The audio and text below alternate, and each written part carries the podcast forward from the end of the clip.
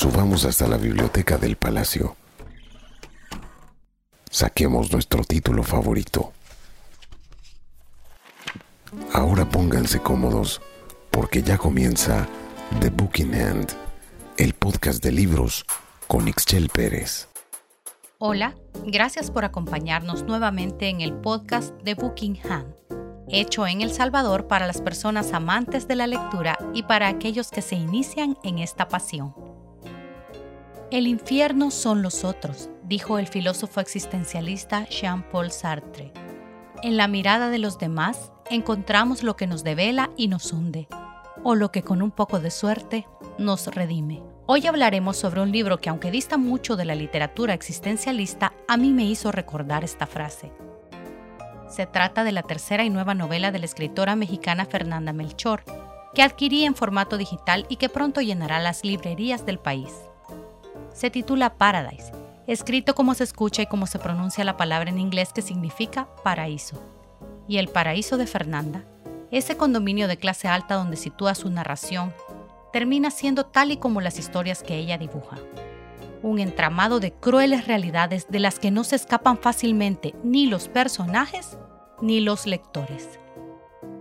Esa isla residencial tan parecida a las que se han multiplicado por toda América Latina, con vigilancia privada, cámaras y cercos delimitados, donde cabe una piscina, un muelle y todo lo que se pueda comprar, un lugar que evidencia el privilegio y que colinda con el feroz y crudo mundo paralelo de una ciudad plagada de miseria, de asentamientos donde solo se aspira a sobrevivir, de ríos fangosos que se atraviesan con desidia y de ciclos de cotidianeidad donde una y otra vez miles de personas se enfrentan a un sinsentido del que no ven salida.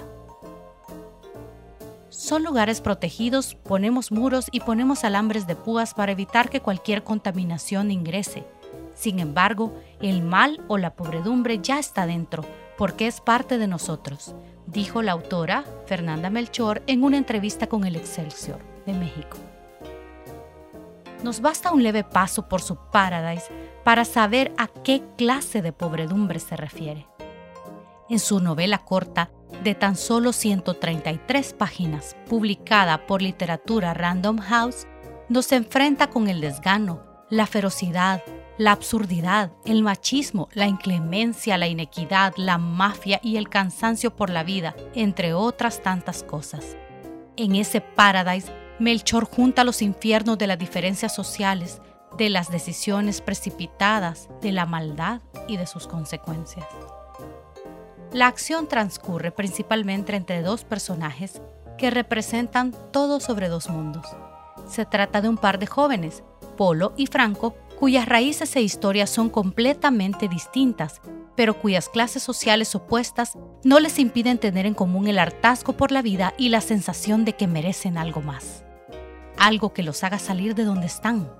Entre botellas y botellas, van pasando de conversaciones descabelladas a un disparatado plan que no parece tener cabida, pero que termina convirtiéndose en una obsesión y en una realidad que solo trae tragedia fue la oportunidad de ponerme a pensar cómo el deseo se puede tornar en algo tan oscuro, cómo está ligado a la agresión y la muerte, y cómo se vuelve patológico, explicó la autora en el periódico español El País.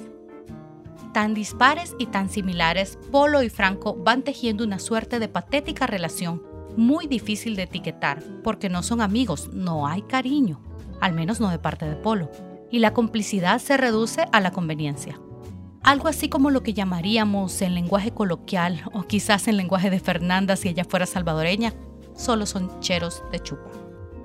Ambos son personajes que se salvan del cliché porque están finamente delineados y construidos, aunque no sé si la palabra fino aplique para ellos. Son un par de tipos que no me caen nada bien. Ninguno parece especialmente agradable, pero miren, ya estoy hablando de ellos como si fueran personas reales, lo que da muestra del buen trabajo de la autora. Ya saben que rehuyo de cualquier clase de información que pueda revelarles algo del libro, es decir, de lo que comúnmente llamamos spoilers, y mucho más cuando se trata de un libro recién lanzado. Así que en primicia solo les puedo seguir contando lo que me provocó como lectora y mis recomendaciones. No voy a ahondar demasiado en la historia y en lo que hacen Polo y Franco, pues no puedo hacerle la autora. Cuando comencé a leer este libro, recordé de inmediato lo único que no me terminó de gustar en la segunda novela de la autora Temporada de Huracanes, con la que por cierto fue finalista del prestigioso International Booker Prize. Se trata del uso de la oralidad, el uso del lenguaje de calle, eh, a veces uso del lenguaje que podríamos llamar vulgar, en este caso de una calle de un barrio de México, sin ningún filtro. Ese es un estilo que por momentos a mí me resulta excesivo. Debo aclarar que se trata de una perspectiva y de un gusto muy personal y particular y que no estoy diciendo que el libro sea malo, es más, para muchos esa es parte de la riqueza de la historia, el magistral uso que ella hace del lenguaje cotidiano y cómo lo transforma en un hilo vital a través del cual fluye el libro.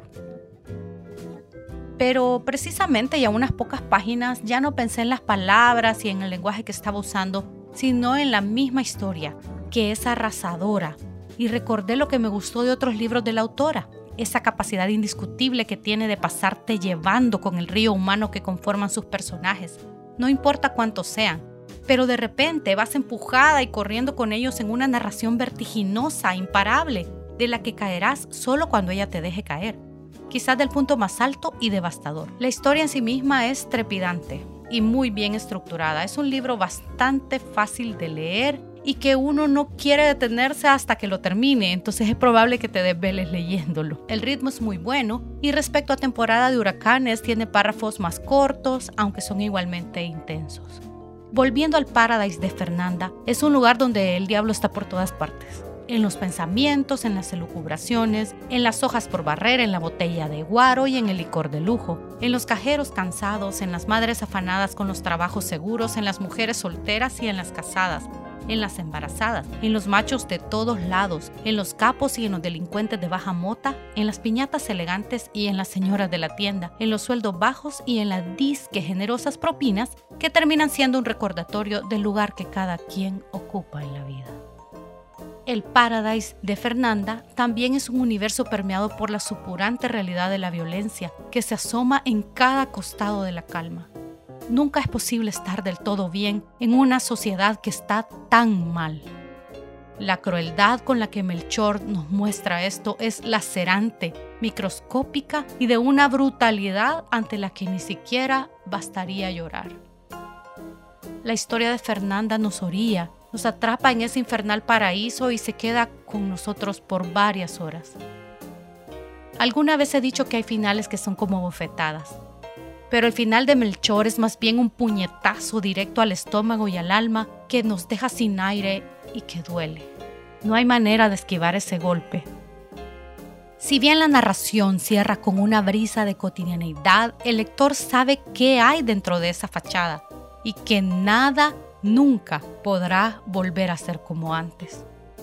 Al filo de la última página, me queda agregar que Fernanda desliza su máxima ironía, desde mi punto de vista pues lanza esa falsa esperanza que solo termina por acentuar los finales sin salida en los que casi siempre quedan atrapados los más vulnerables. Lo más terrible es que del golpe de Fernanda queremos apartar el rostro, pero no nos es posible, cuando sabemos que ese libro bien pudiera ser una narración basada en parte o completamente en la vida real. Lo ocurrido en este conjunto residencial de lujo es algo que simplemente podría ocurrir en cualquier parte de América Latina, pero que nuestra mente y nuestro corazón se niega a creerlo. Afortunadamente en este caso solo se trata de ficción. No quisiera ver nunca esta historia en la nota roja de ningún periódico, definitivamente no. Como ha dicho la escritora argentina Mariana Enríquez, citada por el periódico El País, un enorme logro de Paradise es lograr que el lector se sienta completamente asqueado por la violencia. Y realmente les digo, yo me sentí así. Como dice Mariana Enríquez, creo que en general perdimos el horror de la violencia. Pero el final de Paradise es bastante insoportable y logra hacer eso. Logra sacar al lector de la anestesia al ponerle eso tan en su cara. Y de verdad, después de leer este libro, creo que es imposible no salir de esa anestesia y decir, ¿qué pasa en el mundo? Este libro necesita coraje. No es de los típicos que recomiendo para una tarde de domingo, para sentarse ahí tranquilamente. En realidad no tengo una propuesta de cuándo ni de cómo leerlo, pero sí espero que la lectura los deje pensando en lo mucho que nuestras sociedades tienen que cambiar. Y si no han leído todavía Fernanda Melchor, que a sus 38 años se ha convertido en una de las escritoras más reconocidas de la región, les recomiendo empezar por su libro de crónicas titulado Aquí no es Miami, que personalmente me encantó, está súper bien hecho. O leer antes una de sus otras novelas, por ejemplo Temporada de Huracanes, que fue tan exitosa para después pasar a este libro. Pues sin más, vamos a terminar acá porque, como les decía, no quiero spoilear y les espero en el próximo podcast. Nuevamente, gracias por acompañarme.